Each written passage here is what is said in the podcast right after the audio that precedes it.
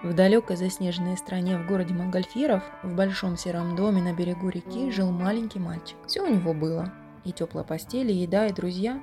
Но он грустил. Малыш очень хотел иметь родителей. Каждый день он залезал на подоконник и ждал, что мама и папа войдут в ворота и увезут его домой.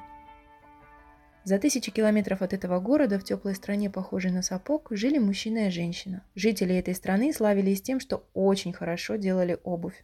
Поэтому и страну назвали. Страна сапог. Мужчина и женщина, правда, к этой благородной профессии никакого отношения не имели. Жили они хорошо, только одного им не хватало. Они мечтали, чтобы их дом наполнился детским смехом. Но дети почему-то не торопились приходить. И мужчина и женщина очень по этому поводу грустили.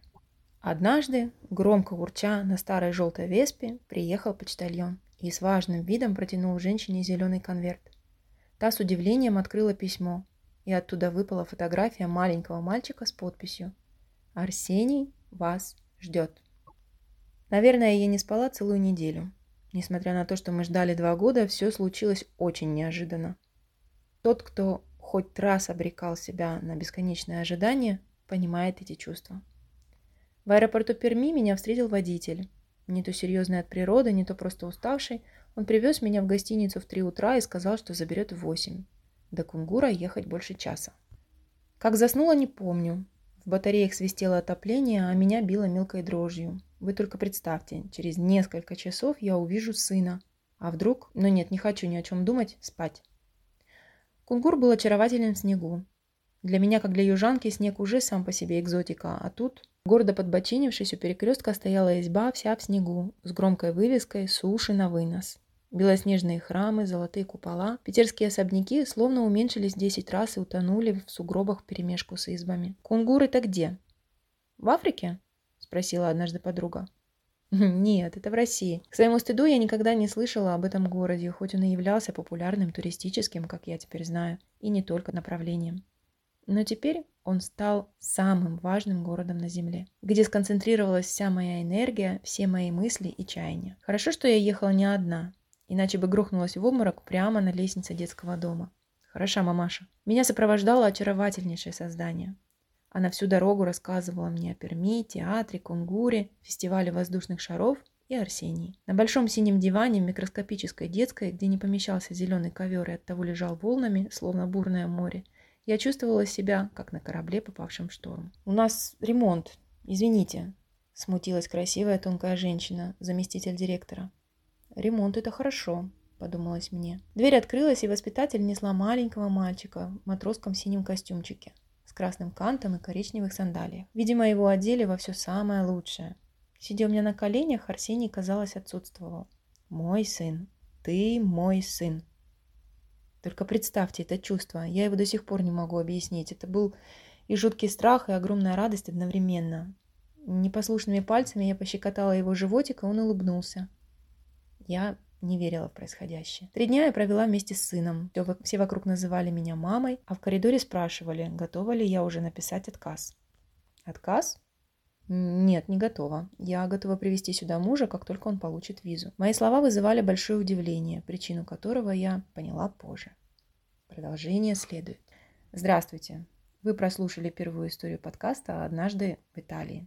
В этом подкасте я хотела бы рассказать вам о незнакомой стране, очень знакомой страны Италии.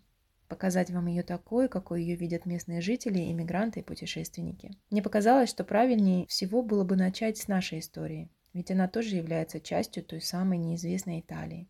Поэтому в первых подкастах я расскажу вам, как все начиналось. Сразу хочу предупредить, что лидмотивом подкаста будут истории приемных семей, которые отправились на поиски своих детей в Россию. Поэтому, если по какой-то причине вам эта тема не интересна или даже вызывает отторжение, вы против того, чтобы российские дети уезжали за границу, просто не слушайте наш подкаст. В противном случае вы рискуете получить инфаркт от переизбытка чувств и перейти на сторону любви. Тем же, кому хочется заглянуть за занавес и увидеть Италию, какой вы ее не знали и никогда не видели, я говорю добро пожаловать. Устраивайтесь поудобнее, здесь вам будет интересно. Обещаю.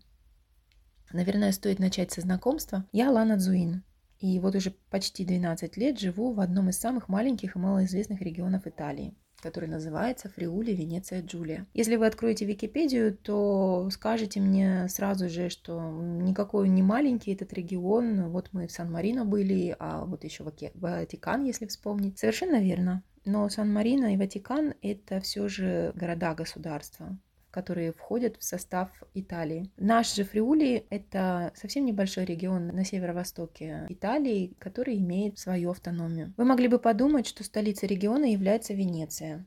Ведь она же фигурирует в названии. Но нет, Венеция – региональный центр соседнего региона, Венето. А в названии нашего она осталась как память о великом прошлом. Сам же регион состоит из Фриули и Джулии. Это две исторические территории между Альпами и Адриатическим морем. Речь идет здесь об историческом Фриуле, часть которого, кстати, находится все в том же Венето, и Юлианских Альпах. Наш регион славится природным отдыхом для тех, кто не ищет легких путей. Здесь говорят на фриульском, триестинском и славянском языках а объединяет всех государственный итальянский. Если триестинский является одним из наречий венецианского, то фриульский – это отдельный древний язык фриулов, на котором говорят здесь, на востоке региона Венето, в Латинской Америке, в некоторых ее частях, и еще совсем недавно говорили в некоторых регионах Румынии.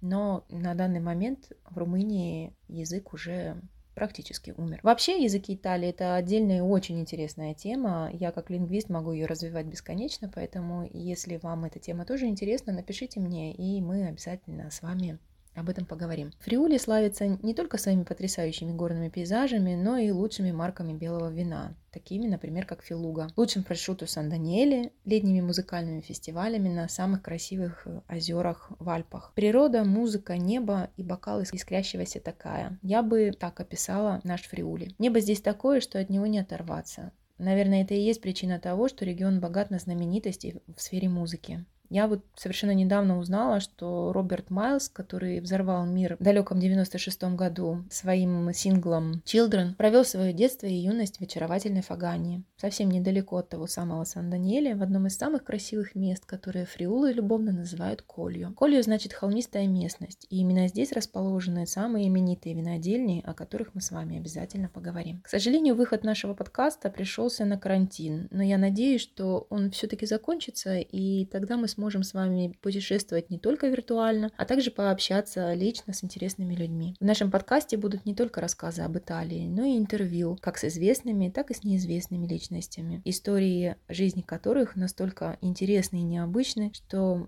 мне бы хотелось ими с вами поделиться. На сегодня все. Я с вами прощаюсь и надеюсь, вам было со мной интересно. Если у вас возникли вопросы или вы хотите, чтобы я осветила поскорее тему, которая не дает вам покоя, вы можете написать все ваши вопросы и комментарии в директ в моем инстаграме lana.cuin Италия, какой вы ее не знали. Я все время говорю наш подкаст, хотя голос вы слышите только один, и он мой, но это только пока. На самом деле в его создании участвовали несколько человек, и всей этой истории не было бы без нашего сына Арсения. Музыку же, которую вы слышите, написал Симон Эдзуин, талантливый музыкант и по совместительству мой муж.